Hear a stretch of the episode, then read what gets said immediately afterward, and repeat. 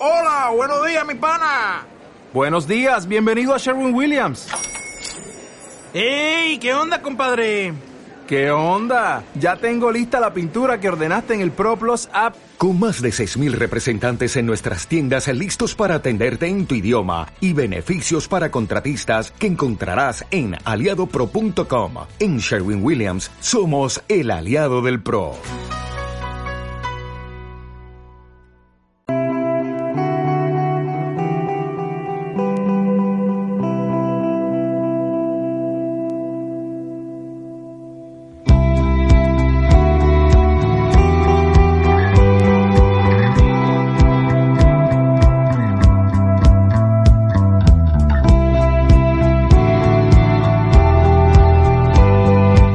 Los dos últimos años repasando la historia de las enfermedades que han amenazado y todavía amenazan hoy en día nuestra supervivencia. Y llega el momento de abordar otras cuestiones con nuestro colaborador Adrián Hugo Llorente, médico e investigador del Museo de Historia de la Medicina de la Universidad del País Vasco.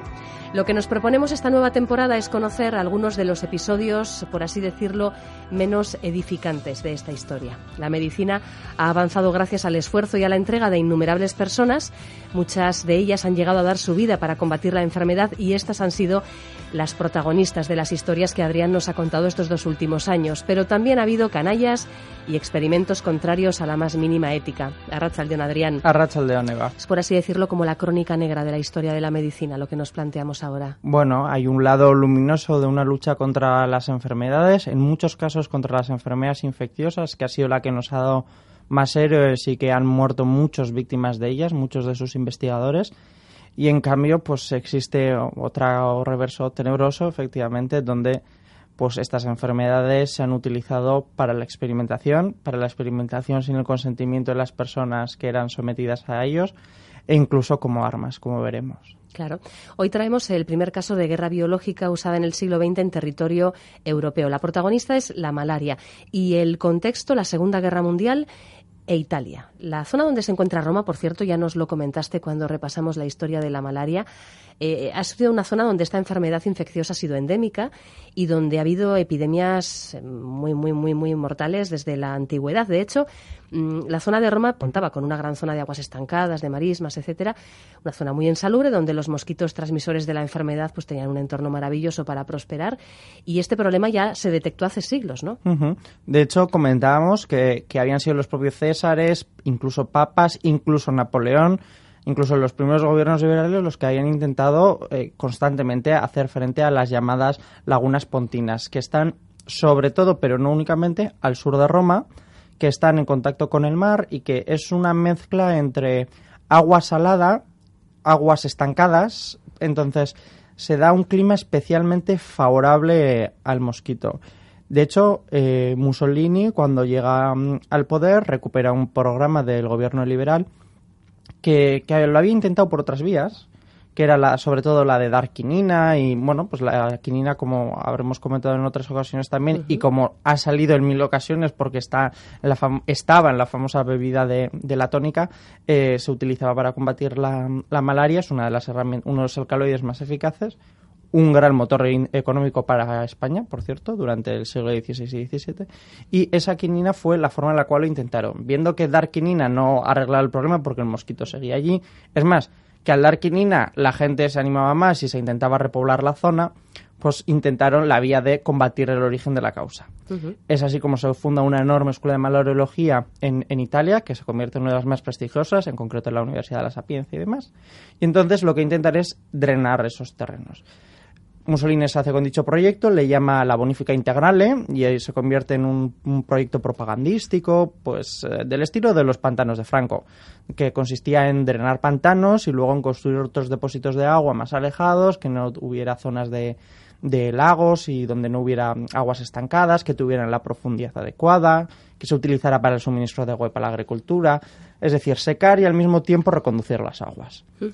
Y en ese contexto, pues bueno, ocurre el cambio de bando de, Italia. Claro, porque los italianos habían contado en cierta manera con eh, el conocimiento de sus aliados alemanes para proceder a toda esta operación, de manera que los alemanes conocían perfectamente el funcionamiento del sistema de drenado y de desecado de, de estas marismas. En 1943, efectivamente, los aliados invaden Sicilia, Mussolini le dicen, con los alemanes nos va a ir muy mal. El, rey le, directamente le destituye. La respuesta alemana entonces es invadir el norte de Italia. ¿Qué es lo que ocurre entonces? Porque es cuando la malaria se convierte en una baza para intentar conseguir el mayor daño posible en, el enemigo, en el ejército aliado. Parece que eh, había dos, mm, dos variables en la ecuación. Por una parte, detener el avance de las tropas aliadas, y para eso el deshacer todo el trabajo hecho por los alubristas bajo el gobierno de o dictadura de Mussolini era una vía que parecía eficaz. Hay que entender que la línea Gustav, las líneas Gustav de defensa están al sur de Roma. Eh, se establece una república eh, bajo el control de los alemanes, porque a Mussolini lo rescatan. Los alemanes bajaban por el norte, los aliados subían por el sur. Exacto. Scorseni va a rescatar a Mussolini que estaba detenido, se lo lleva a Salò, se crea una república títere bajo su mandato y los alemanes se quedan en el norte lo que intentaban a través de la línea Gustav defensiva era eh, mantener el norte de Italia y retrasar todo lo posible el avance de los aliados. Porque mm, la teoría está de Churchill de que para derrotar a Alemania había que darle una puñalada en el vientre de la bestia, es decir, a través de la bota italiana, entrando por debajo, pues parecía que podía ser efectivamente, mm, podía suponer que los dos frentes que se iban a juntar por, por el oeste iban a provocar que cayera muy rápido Alemania, que también temía el frente del este porque estaba teniendo el problema ruso. Pero estaban muy preocupados con eso. Pero al mismo tiempo hay un punto de venganza. No solo es detener el avance aliado, es castigar también a los italianos que se han cambiado de banda. Eh, se entendió todo aquello muy mal por parte de los alemanes, incluso por la Wehrmacht, que normalmente no era muy beligerante con la población civil. La Wehrmacht era el ejército alemán, no eran las SS no tenían ese componente mm, tan ideológico. Entonces lo que ellos ya sabían, porque estos los intercambios entre científicos no es algo nuevo, em, los alemanes sabían que había un intrincado sistema de bombeo de agua para evitar que se inundara la zona del agropontino. Mussolini crea incluso una provincia en el agropontino, es decir, se desecan las tierras, se vuelven cultivables, de 16.000 habitantes se pasan a 100.000. Entonces, aquella zona acaba de ser reconquistada, por decirlo de alguna forma, a la malaria. Y era una franja que estaba situada entre los aliados que subían y los alemanes que se defendían en el norte. Efectivamente. Entonces, la estrategia parecía, vamos a reinundar algo que es muy fácil de inundar. Es más, que se inunda solo de forma natural todos los años durante la estación de lluvias que va de octubre-noviembre a marzo. ¿Por qué? Porque existen una serie de desniveles en la Tierra que favorecen, uno, que entre el mar y al mismo tiempo que el, agua no se drene de forma natural. Eh, hay que entenderlo. Eh, son lodazales que se acaban de secar, muy apropiados para la agricultura porque son muy ricos, pero al mismo tiempo que no tienen capacidad de retener el agua. Entonces, eran tierras que si no funcionaba el sistema de drenaje, ya se iban a inundar. Eso podría haber detenido efectivamente, o ellos creían que podría haber detenido el avance de las tropas aliadas desde el sur. Pero es que además conocían de primerísima mano muchas más cosas más allá del sistema de drenaje. Y es que en concreto, Eric Martini y el doctor Rodenwald eh, eran dos malariólogos alemanes que habían venido y que habían estado en las escuelas de malariología de la Universidad de la Sapiencia y de, y de Netuno. Eh, Eric Martini era un fiel seguidor del nazismo, un ilustre miembro del partido nazi y un protegido de Himmler en concreto. Es más, era su consejero en temas de guerra biológica. Em, este hombre, en concreto, su tesis doctoral y su investigación la centró en la especiación del Anopheles mactulipini. En concreto, una familia del mosquito Anopheles que se sabe que es transmisor de la, eh, transmisor de la malaria. Él estudió su ecología, las distintas subespecies y demás. Y conocía de primerísima mano los avances que habían realizado los italianos al descubrir que, en concreto, el principal vector en Italia y en esa zona era el Anopheles Maculipeminis labranquie, es decir, un insecto que crece en esa zona pero que necesita una característica que la hace susceptible de ser intervenida, que es la salubridad del agua. Vale. Si el agua era muy, era muy salina en esa zona, bueno, o era un poco más salina que en el resto de, de, Italia, debido a esto que comentábamos de desniveles de entrada del agua del mar y demás, y deltas muy amplios, como más o menos el que ocurría en el Ebro, de hecho en, otras zonas de España había el mismo problema, deltas grandes a través de los cuales entra el agua del mar. Entonces allí crecía este tipo de mosquito que era precisamente el principal vector de malaria. Y estos en concreto sabían que lo que se necesitaba era que el agua fuera salina. Es decir, ya no solo iban a parar las bombas sino que sabían que si aumentaban la salubridad iban a conseguir que el del 30% más o menos de la población que había en aquel entonces de mosquitos totales de, de esta la branquia podían pasar a un porcentaje mucho más alto. Querían fomentar eh, un ecosistema adecuado para que el mosquito que transmitía la malaria prosperase mejor, vamos. Efectivamente. Y tanto fue así que consiguieron casi el 100%, un 99, tantos. En 1944 el mosquito que predominaba en la zona era la Barranquiae, llegando casi al 100% de la, de la densidad. ¿Cómo lo hicieron? Pues no solo detuvieron las bombas, sino que tanto Martini como Rodenwald, Rodenwald en concreto conocía de primera mano a campo, o sea, digamos que había estado sobre, tierra y además se había reunido con compañeros italianos para que le explicaran cómo habían hecho el tema del drenaje, porque los alemanes habían tenido sus intereses coloniales y ideas, entonces les había preocupado el tema de la malaria y él conocía en concreto cómo funcionaban las bombas y cómo estaban situadas. Para que nos hagamos una idea, el problema principal que puede ocurrir en una estación de lluvias no es tanto la acumulación del agua, sino que dicha acumulación de agua vuelve al mar y a su vez el mar la hace refluir. Es decir, hay un movimiento de agua constante de un lado a otro que hace que lodos salados, depósitos con tierra salada, terminen entrando. Entonces, eh, si se mantenían las bombas, aunque fueran paradas, que parecía la idea inicial, bueno, habrían seguido estando a, distintas alturas, por lo tanto, bueno, el agua no habría refluido. ¿Qué propusieron tanto Martini y Rodenwald? Pues no solo abrir las, las presas y las bombas de agua, sino que darles la vuelta, hacer que funcionaran de forma reversa y eso fue lo que se encontraron. Es verdad que estas ideas eh, eran conocidas, es decir, los, los propios italianos conocían que que esta idea estaba en la cabeza. En concreto, pues sabemos por Misiroli, un eminente malariólogo que había estado en contacto con estos dos hombres, que, entre los alemanes pululaba la idea de no solo crear una gran inundación, sino de crear situaciones que favorecieran porque se temían que fueran a destruir las bombas. Eso habría sido mucho peor que pararlas, porque las bombas, para empezar de bombeo, son bastante caras y además se sitúan en zonas muy específicas y demás. Pero si se hacía retrofluir el agua, si se les daba la vuelta, basta con que un poco de agua con sal termine retrofluyendo y subiendo de estrato en estrato para que se dieran un, un ecosistema favorable. No se sabe exactamente quién fue el responsable. Es verdad que eh, Misirioli y otros malariólogos italianos argumentaron que hubo una, un compromiso más o menos verbal de que no iba a ocurrir eso, que ellos no iban a retrofluir eh, agua salina hacia arriba. Pero la realidad es que Misiroli mismo lo pudo comprobar y bueno, otros tantos malariólogos italianos que, que no solo se habían destruido yo bombas, sino que se les había dado la vuelta. El objetivo había sido efectivamente llenarlas de sal. ¿Y qué consiguieron? Poco, porque es verdad que militarmente no consiguieron nada. En junio de 1944 las tropas eh, em, aliadas consiguieron subir sin ningún problema. Tiene una posible explicación, que es que em, antes de la época de malaria, que suele coincidir con la segunda mitad del verano, más que con la del inicio, las tropas aliadas ya pasaron. Ya habían pasado. Bueno, también porque las tropas aliadas iban preparadas contra la malaria, sabían que en Italia había malaria y porque estaban utilizando ya el DDT porque al mismo tiempo eh, utilizaban mosquiteros, utilizaban herramientas y están preparadas, les había hecho una educación sanitaria.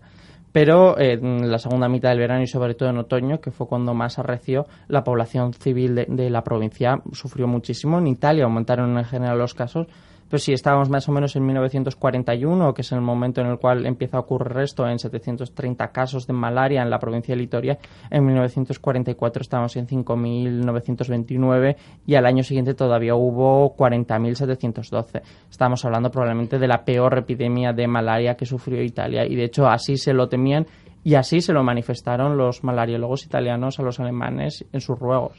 Así que al final fue la población civil la que, la que pagó las consecuencias de, esta operación. Como siempre, normalmente. También es verdad que permitió. Aquí hay un episodio no del todo bien conocido sobre el papel de Misiroli.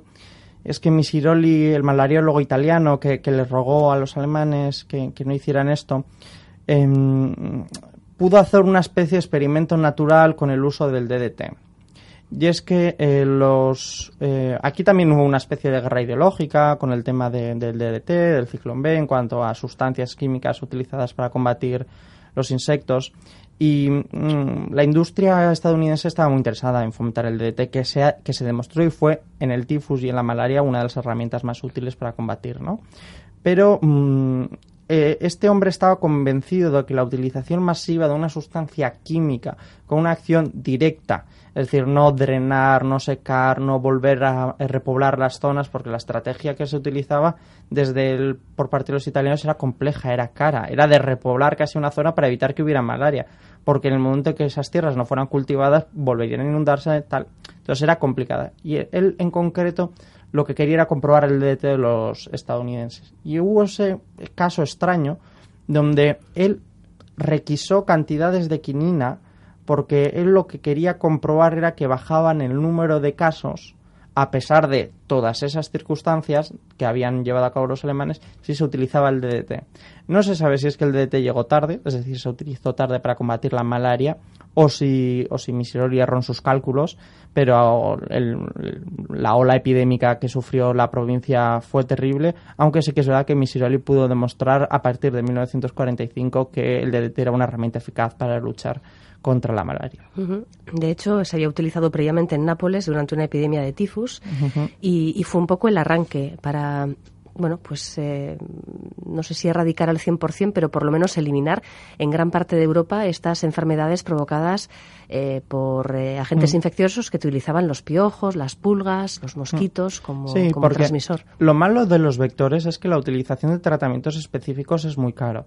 Y normalmente las enfermedades causadas por vectores ocurren en una serie de circunstancias muy específicas. Lo podemos ver en estos momentos con la guerra que ha habido en Libia, lo podemos ver también en Siria. Eh, si aparecen vectores eh, de forma masiva, es muy difícil que los puedas detener dando tratamiento a cada uno de ellos. Es más, estás actuando tarde, ya no estás pudiendo prevenir, estás teniendo que tratar y las enfermedades transmitidas por vectores no suelen ser excesivamente fáciles de tratar, aunque las tetraciclinas vayan muy bien y demás. Entonces, la estrategia esta era mucho más fácil, era utilizar una especie de antibiótico contra el propio vector, una sustancia química de que de forma masiva matara Claro, ya, bueno, eso tenía una pequeña desventaja. Por un lado, que no, los italianos empezaban a oír de ella, pero todavía no la conocían. Y dos, que había muy serias dudas. Y de hecho, este experimento natural, pues bueno, ha hecho que Misiroli fue, sea muy cuestionado por la historiografía. Y incluso se habla del caso Misiroli porque nadie entiende muy bien cómo una persona que luchó tanto se, se empeñó en usar el DT aunque no tenía tal ahí se, se, ha especulado mucho. Pero fue finalmente la herramienta que se utilizó a nivel de Europa. Luego es verdad que se hizo una insistencia en secar campos, drenar y reutilizar estas tierras y que gran parte, incluso en España, que no tenía tanto DDT, su estrategia se siguió basando en drenar, construir pantanos específicos, más alejados y demás, y, y se consiguió gracias a ello que la malaria hoy en día en Europa, exceptuando lo que se está viendo con los movimientos migratorios, porque vienen en las condiciones en las que vienen y de zonas donde ha sido endémico, esté erradicado. ¿Y qué pasó con los promotores de esta operación, llamémosle científica? Bueno, eh, parece ser que quedaron libres de, toda culpa debido a que mm, eh, tenían testigos a su favor, por un lado, y que em, la parte de, de, lo que ocurrió durante la ocupación, bueno, sí, durante la República de Saló, durante la ocupación alemana en Norte de Italia, en los juicios de Nuremberg tuvo mucha menos relevancia. Eh, sí que es verdad que en concreto eh, el general alemán eh, de la Wehrmacht que, se ocupó, donde, la, insisto, las SS no, tuvieron tanta importancia, sí que fue condenado, no fue, no fue ahorcado en este caso, pero los médicos no fueron incluidos en el juicio de los médicos, no, no componen el corpus jurídico lo que hoy, hoy en día entendemos como el juicio a los doctores.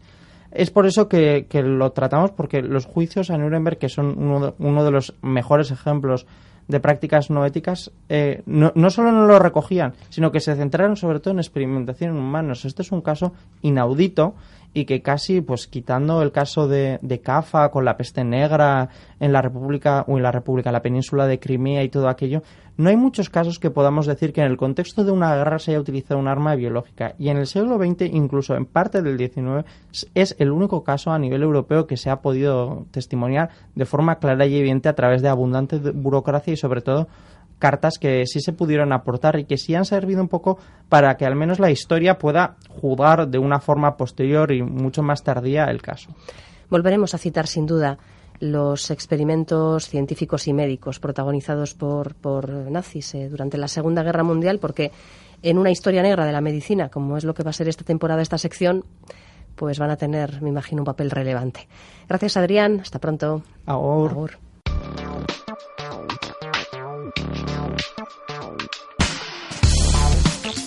Investigadores de la Universidad de Harvard y del MIT han desarrollado unos tatuajes inteligentes que son capaces de monitorizar la salud de las personas, ya que la tinta cambia de color dependiendo de la escasez o el exceso de varios nutrientes en el individuo.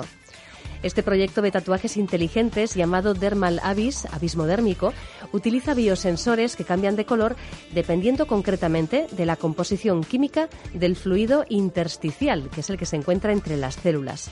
Por ejemplo, los colores varían del verde al marrón a medida que la concentración de glucosa se va incrementando y si una tinta verde se vuelve más intensa, indica mayor concentración de sodio, lo que quiere decir que hay riesgo de deshidratación. Gracias a estos cambios en el color, se podría ver fácilmente si un diabético tiene altos niveles de azúcar en la sangre o si un deportista puede estar deshidratado. Estos tatuajes inteligentes pueden ser diseñados para que solo sean visibles bajo diferentes tipos de luz, por lo que se mantendría la privacidad del paciente en caso de que lo desee. Y a diferencia de otros tatuajes, los biosensores solo se mantienen en la piel del paciente durante un corto periodo de tiempo, el necesario para cada persona, aunque también pueden tener un largo tiempo de duración para vigilar enfermedades crónicas.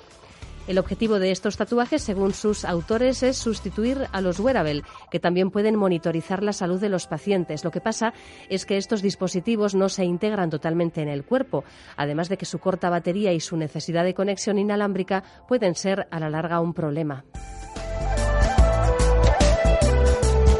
Y ahora citas para nuestra agenda y lugares que merece la pena conocer. Mañana miércoles 4 de octubre a las 7 y media de la tarde en el Antoniano Aretoa de Zarauz tendrá lugar la charla titulada La asombrosa capacidad de aprendizaje de las máquinas. El ponente es el colaborador de este programa Gorka Azcune, profesor e investigador de la Universidad de Deusto y experto en inteligencia artificial. En esta conferencia Gorka explicará cómo aprenden las máquinas y lo que ya son capaces de hacer. Y el pasado sábado se inauguró el Observatorio Astronómico del Parque Natural de Izqui, creado por la Diputación Foral de Álava, el Ayuntamiento de Arraya Maestu y la Asociación Astronómica La Otra Mitad. El nuevo observatorio nace con el doble objetivo de la investigación científica y la difusión de la astronomía entre la ciudadanía y además esta infraestructura está instalada en un entorno privilegiado. Este parque natural a la vez es el lugar con el cielo con menor contaminación lumínica de Euskadi. Llegamos así al final del programa. Os deseamos una feliz noche y que nos escuchemos de nuevo a partir de las 7 de la tarde mañana en La Mecánica del Caracol. Mientras tanto, todos nuestros contenidos quedan en la página web eitv.eus barra La Mecánica del Caracol. Agur.